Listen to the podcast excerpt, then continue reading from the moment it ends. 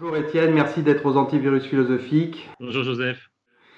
Alors, la difficulté hein, de penser ce qui arrive aujourd'hui à l'humanité, je suis euh, aujourd'hui convaincu que cet événement euh, affecte l'humanité entière, ne cesse, de se, ne cesse de se compliquer, de se complexifier. Pour cause, prolifération euh, plus ou moins incontrôlée du virus dans à peu près tous les lieux de la planète, relative impossibilité aussi à déterminer qui est malade et qui ne l'est pas, peine à incarner des réponses euh, politiques fortes et concrètes au sein d'une population affectée, mais agissant encore comme si elle ne l'était pas, ou pas assez en tout cas, l'impression très palpable d'être toujours en retard et pris au dépourvu face à la propagation de ce, virus, ne devons-nous pas euh, précisément euh, repenser ici ce que nous entendons par réalité face à un événement qui semble déborder les possibilités même de le saisir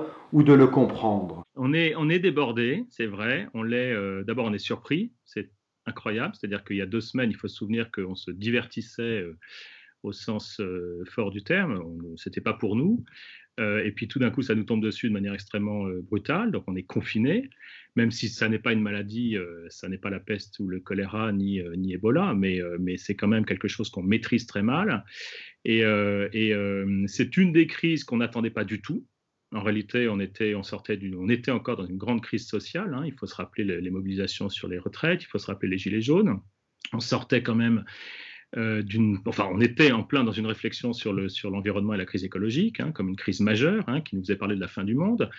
Euh, on, on se souvient mal, mais tout de même, il y a trois ou quatre ans, euh, il était quand même question très fortement du terrorisme et ça nous, ça nous tenait en haleine.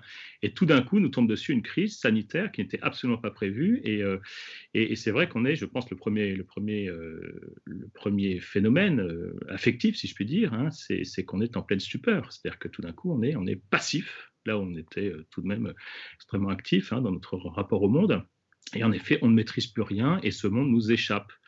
Euh, moi, je crois que ça tient beaucoup, ce rapport à une réalité qui nous échappe et qui nous rend euh, stupéfaits, hein, qui nous coupe la voix. Ça tient beaucoup tout de même à euh, quelque chose dans lequel on s'est installé depuis quelques années, mais, de manière absolument générale, qui est le, le phénomène de la mondialisation, c'est-à-dire que la réalité n'est plus aussi simple, elle est beaucoup plus complexe qu'elle ne l'était auparavant, et surtout beaucoup moins maîtrisable. C'est-à-dire qu'on voit bien que ce qui est immaîtrisable dans le, cette pandémie, c'est précisément qu'elle est globale et que si même on y arrive chez nous en France d'ici deux mois, euh, ça repartira ailleurs et ça nous reviendra en boomerang. Et donc, euh, on n'en a pas fini avec cette pandémie, justement parce qu'elle est globale.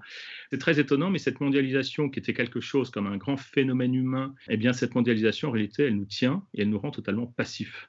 Donc il y a quelque chose, en effet, dans cette réalité qui nous, qui nous méduse, qui nous rend stupéfaits et qui nous rend totalement passifs. Cette passivité ne fait que nous montrer à quel point il nous faudra redéfinir un rapport à la réalité, très certainement un rapport au langage, très certainement un rapport aussi à la temporalité, un, un rapport à l'environnement, mais aussi notre rapport à l'histoire. Est-ce que l'on est en mesure, ou pour parler comme Kant, est-il encore permis de penser l'histoire comme une orientation vers un salut, ou bien sommes-nous contraints maintenant de revoir notre rapport à l'histoire, au présent et à l'avenir, comme étant signe de déclin, de perpétuel déclin?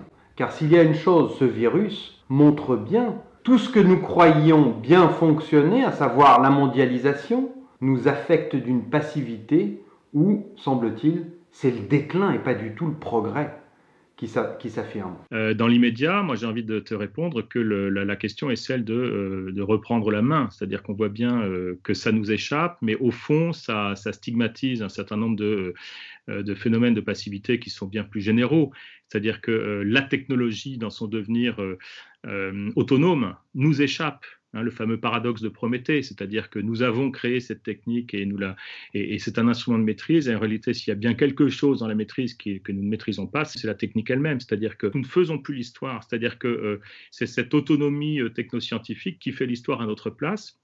Euh, et, la grande question, c'est est-ce qu'on peut reprendre la main? Est-ce qu'on peut décider de nos modes de vie? Est-ce qu'on peut décider du, rôle et de la place que nous donnons aux machines, aux ordinateurs, à l'intelligence artificielle dans nos vies ou pas? Et donc, nous ne faisons plus l'histoire. Et donc, la question, c'est pouvons-nous encore faire l'histoire? Quelle loi allons-nous nous donner pour pouvoir reprendre la main, pour s'octroyer même les conditions de possibilité pour reprendre la main?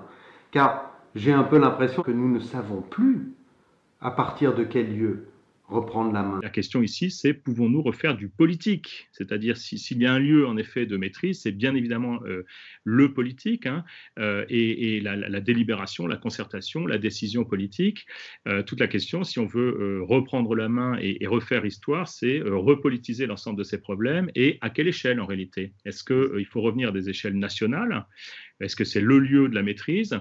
Euh, Est-ce qu'il faut euh, euh, gonfler en quelque sorte ou muscler le, multilatéralisme contre les politiques bilatérales de Trump et donc refaire des organes cosmopolitiques du type ONU ou pas? Ou une autre Europe, par exemple, hein, dans le multilatéralisme?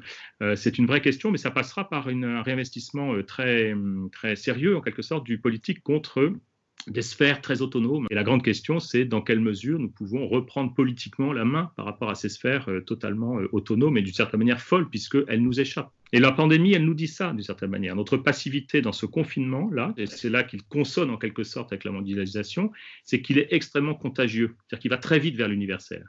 Et donc, il nous parle de ce monde qui se, qui se fédère, qui se connecte très vite. Et, tout le problème est là, c'est-à-dire que ce qu'on ne maîtrise pas, ce n'est pas un virus, c'est un virus qui se propage très vite. C'est cette vitesse de propagation qui, qui, qui, nous parle de la mondialisation et qui nous parle d'un monde qui se mondialise à grande vitesse et que nous ne maîtrisons pas. Étienne, quel est ton antivirus philosophique? En fait, c'est une vraie question, c'est-à-dire que on est angoissé. Donc, est-ce que cette, cette interruption de tout dans la mesure où elle est angoissée, elle peut nous faire réfléchir, je ne suis pas sûr. En même temps, on peut se dire l'inverse, on peut se dire quand tout va mal et que tout s'arrête, ben, c'est le moment de lever la tête, de réfléchir et un moment de réflexivité philosophique. Il faudrait, il faudrait arriver à ça malgré l'angoisse, malgré l'incertitude, malgré le fait que ben, on ne sait pas où on va, mais il faudrait arriver à cette sérénité. Merci beaucoup Étienne. Top prix, merci à toi Joseph.